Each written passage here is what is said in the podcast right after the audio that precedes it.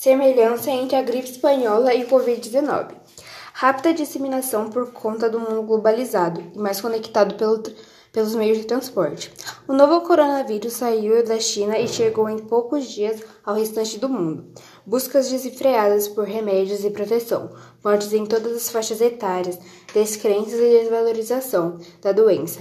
Para Paralisação do mundo, crise no sistema funcionário, racismo e xenofobia. Notícias falsas, a gripe espanhola que vareceu o mundo em 1918, causando mais de 50 milhões de mortos. E a pandemia do coronavírus de 2020. As duas doenças não foram levadas a sério. Ditas como uma simples gripe e matou 300 mil brasileiros.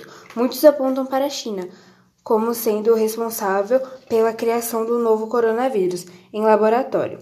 Em 1918, a gripe espanhola teria sido uma traiçoeira criação bacteriológica dos alemães.